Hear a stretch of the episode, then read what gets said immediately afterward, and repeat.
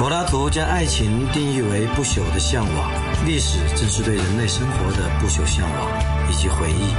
回忆是一条没有尽头的路，一切以往的春天都不复存在，然而历史永在。只要我们试图去理解真正的历史，我们就走上了一条美妙的路。历史没有隐瞒，我们没有忌惮，史无忌惮。宋时南主讲，考拉 FM 出品，你们的倾听价值连城。考拉 FM 的朋友，欢迎收听《食物鸡蛋》，我是宋世南。上期我们讲了二奶杀手张玉芬，她以毛泽东思想武装自己，致力于打击二奶，消灭通奸。这期呢，我们打算再继续聊聊通奸。说到通奸，近现代中国最出名的作家鲁迅，他也是一个一般意义上面的通奸者，可能不少朋友还不知道吧？当遇见徐广平的时候，这是在一九二五年，鲁迅已经有四十四岁。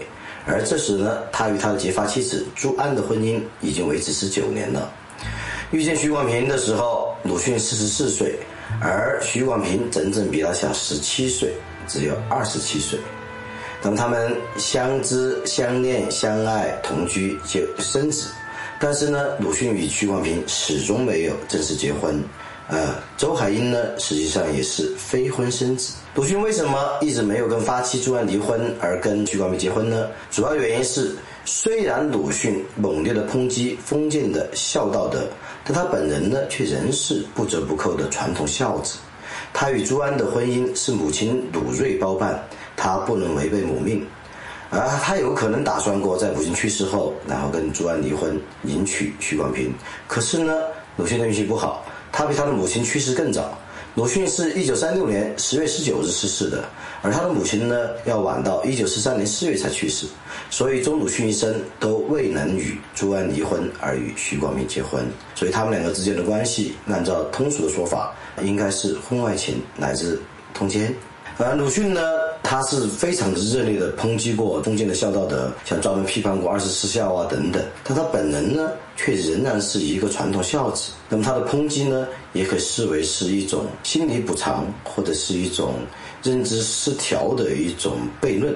因为他深受这个孝道德的这个苦害，却不能够违背，所以呢，可能只能在语言和这个思想表达上去猛烈的抨击孝顺。好，说回来，我们不来谈孝。还是来谈婚外性行为吧。在鲁迅生活的民国呢，婚外性行为并不受法律限制，这与古代中国不同。中国古代最早关于通奸罪的说法，那么见于《尚书》，其中有话说：“男女不以异交者，其行公。”就是说，男女之间如果不是正当的婚配情况下面的这个性交，那么呢，对通奸的男方要处以宫刑。哇，那是生不如死的惩罚。而秦代呢，对私通甚至定以极刑，且可人人得以诛之，各杀勿论，而且还可以不告而杀。也就是说，如果一旦私通被人发现，可以对他动用私刑；而如果举报到官，那么官方也会对之处以极刑，这是非常残酷的。而汉朝呢，延续秦的法律，犯奸必杀；到汉文帝呢，又人稍微仁慈些，除了杀头呢，还添了宫刑。不过，我觉得对于男人来说，宫刑和死刑谁更残酷，那么很难说啊。从唐代以后，历代法律也对通奸行为都有处刑，但是呢，一般不会上升到死刑了。像唐律规定，合奸者，合奸是古代的法律术语，其实就通奸的意思。唐律规定，合奸者男女各徒一年半，就是判一年半的徒刑流放。从元律开始呢，刑律中增加了杀死奸夫的一条。就说杀死奸夫呢是不为罪的，而对通奸呢也延续了唐律中的规定。到了明代，大明的刑律也规定，凡合奸杖八十，男女同罪，就通奸的双方都要挨打八十大棒的屁股。啊，那么清朝的法律呢，延续了明朝和元朝的法律，允许私刑，允许捉奸。不过呢，大清律例中对于普通通奸的惩罚并不严厉，它规定的反合奸也是占八十，而有丈夫的呢要占九十，就是说跟有夫之妇通奸要多打十板屁股。不过呢，有学人辩解清代刑部提案，其实呢，通奸为官方处以杖刑的其实并不多。而晚清的法学家曾任刑部侍郎的沈家本论及通奸时也说：“此等事何处无知而从无人举报？”那么可见呢，民间通奸之风并不鲜见，社会对此较为宽容，还有人去举报。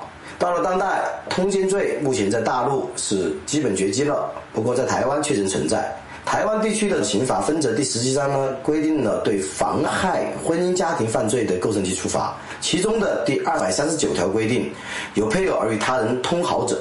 处一年以下有期徒刑，其相好者一同。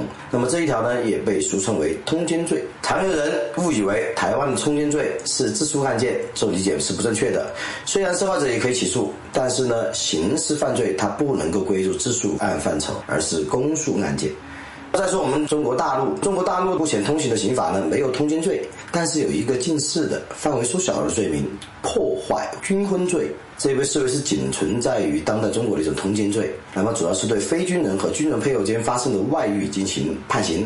可是如果是两个军人之间的奸情，在他们的配偶都不是军人的情况下，那么就不构成破坏军婚罪。这条法律呢也有长期的争议啊。我们都说法律面前人人平等，为什么跟一般人的配偶搞外遇不犯法，而跟军人的配偶搞外遇就犯法嘞？法律呢设置此条出发点应该是。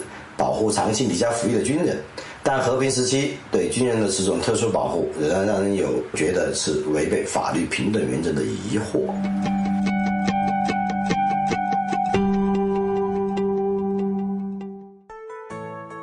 接下来呢，我们进一步的来聊一聊关于通奸的伦理、道德、法律的考量。我曾写过一本书，叫《伟大的旁观者：李普曼传》。李普曼呢是二十世纪最伟大的专栏作家，没有之一。他两次获得普利策奖，而且这被视为是普利策奖的荣耀，不一定是李普曼的荣耀。从总统首相到脱衣舞娘，人人都读李普曼。李普曼呢，他还用哲学关照公共舆论，最早的奠定了现代公共舆论的哲学基础。他还发明了著名的“冷战”这个词，而且准确预言了苏联的消亡。但利普曼也不是圣人，而是充满人性弱点的一个天才式的人物。在我写的《伟大的旁观者》这本书第十一章中，我记述了一张颇富争议的情事：利普曼与自己最好朋友的妻子海伦通奸，并在东窗事发后离婚，迎娶了海伦。尼布曼为此做出了美好的自我辩护。他在给海伦的信中说：“啊，我就像这样一个人。他在想象中看到了这种壮丽的生活方式。”但过去却只是在无尽的长廊里彷徨，窥视着一个空荡荡的房间，直到你突然打开了通向真实世界的大门。而在另一封写给海伦的信中，他又说：“我认为我身上饱含着生命的精髓，可是这种精髓正在枯竭。只有你，海伦，知道如何发掘它的源泉，使它再度奔流。我是用心灵写作的，大脑只是心灵的工具。而现在，我的心如此紧密地和你连在一起，如果强行将它们分开，我永远也不能使这个伤口愈合。”对尼普曼的说辞以及他的婚外情呢，我在书中评论说，几乎所有陷入婚外情而又良心未泯的人都会采取尼普曼这种方式，试图用与众不同、命中注定、追求自由一类的修辞来解下戴在私通之手上的手铐，或至少对手铐视而不见。可是呢，没有任何东西能将这手铐真正解开。婚外情就是婚外情，私通就是私通，它必然造成对无辜者的伤害。也注定将在施通者的道德上烙下红字。那么，这是我当年的这个评论。随着阅历和阅读的增长，我打算重新讨论讨论婚外情，也就是俗称的通奸。关于婚外情，康德有种极端意见，他认为，只有婚内的性行为才能避免贬低人性；只有伴侣互相分享他们的身体和灵魂时，他们的性行为才能导致一种人与人的善的联合。婚外性行为只是将他人用于满足自己肉体的需要，就像用牛排来充饥一样。这种行为将他人仅仅当作物，当做一种可供使用的对象，从而贬低了人性。康德的意见比较独特，不过如今很少有人以这种视觉来批评婚外情。康德的意见浓缩在一句话，就是说，婚外性行为者他只是将自己婚外的性对象视成是一种物体，跟他搞婚外情就像一个恶汉吃牛排一样。而这样做呢，势必贬低人性。不过，如今人们常常从道德上反对婚外情的理由，并非是康德式的。那么，一般认为，搞婚外情的人亵渎了传统的家庭价值观和由两人缔结的最具私人性与亲密性的婚姻契约。两个人结婚意味着相互忠诚，除非你求婚的就说“嫁给我吧，我会一辈子对你好”。不过，对你好的同时呢，我也会偶尔出出下轨。啊，一般不会有人这样去求婚。求婚的时候，一般都会宣誓忠诚。婚外情呢，通常意味着欺骗与违约，而在大多数伦理体系来看，欺骗和违约行为应该受到道义谴责。此外呢，爱意味着公正对待你所爱的人，而婚外情无论对配偶还是第三者都是不公正的。因此，看上去出于爱的婚外情，恰恰却摧毁了爱的本身。不过与此同时，对待婚外情有不同的意见。有一部分人认为，婚外情无关道德。就新生活而言，个人应能自由行为。那是否欺骗和违约，只是自己的事，无关他人，当然也就无关乎社会。如果搞婚外情的人谨慎小心，能避免家庭的破裂，那这有什么错呢？啊，确实，婚外性行为有时可能会感染性病，甚至艾滋病。但是，假如人的安全实施性行为，又同其他人有什么关系呢？搞婚外情的人不用对旁人负责，甚至不用对父母、朋友负责，而只对当事人、配偶、子女以及婚外情对象负责。有权利谴责婚外情的只有当事人。如果当事人不发一言，默然承受，那么旁人就没有权利指手画脚、越俎代庖。那么当然也有人说，婚外情都会造成伤害，若蔓延开来，将会危及社会中人与人关系的基础。这说法有些道理，但也有人认为伤害。本来就是爱的天性，就连一脸震惊国字脸的政治学家罗尔斯在其《正义论》中也说过：“人一旦爱，随即脆弱。世间没有所谓爱人之中却同时思量应否去爱之事，就是如此。伤得最少的爱，不是最好的爱。当我们爱，就必须承受伤害和失去的痛苦以及危险。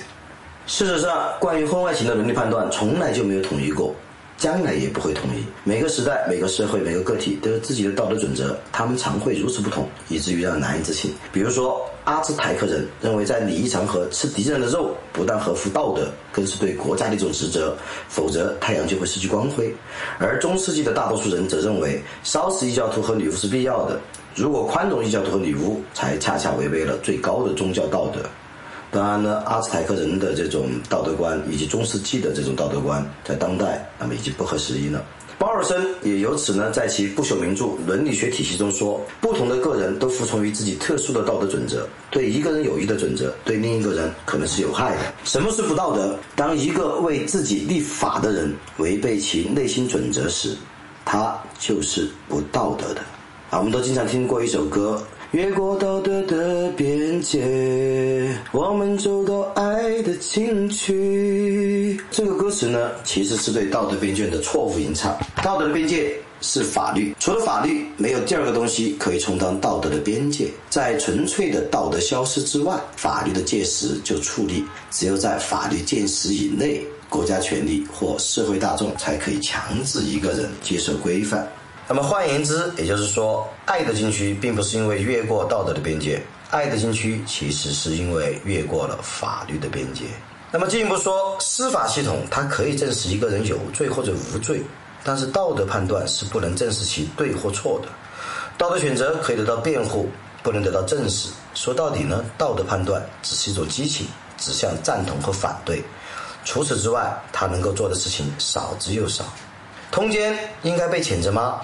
那么这一句话，在伦理学家弗莱彻看来是一句废话。他说：“谨慎的道德判断应该根据具体境遇做出。如果我们对婚外情的目的、动机、手段和结构一无所知，我们对其的道德判断就是鲁莽。即使我们了解这一切，我们对其的道德判断也许仍是不必要的。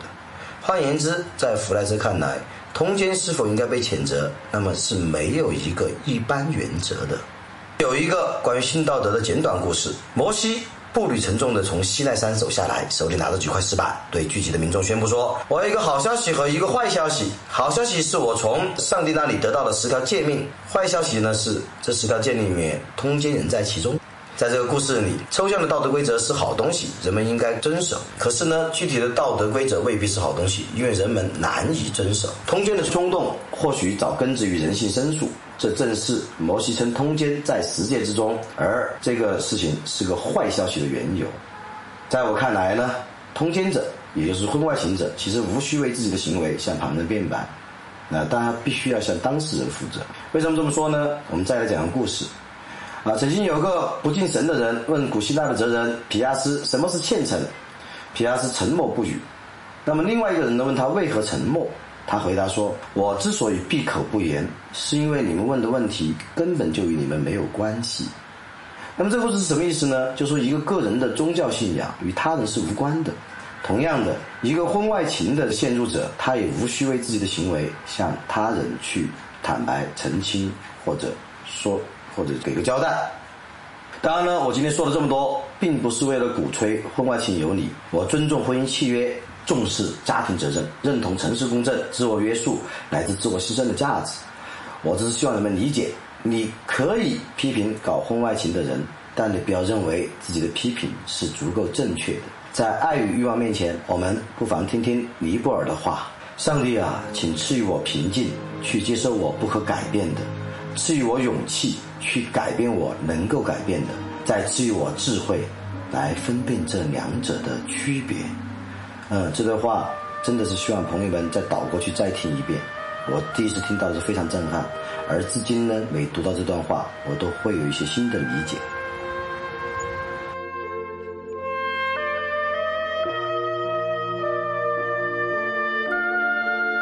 本期《食物鸡蛋》就到此结束。这里呢，在不厌其烦的汇报，《食物鸡蛋》已经蒸发，冯丹出版，每周一、三、五日出品。下周五的题目呢是“弱者的另类反抗”。欢迎收听《食物鸡蛋》，我们不听不散，朋友们，我们下期再见，周五再见。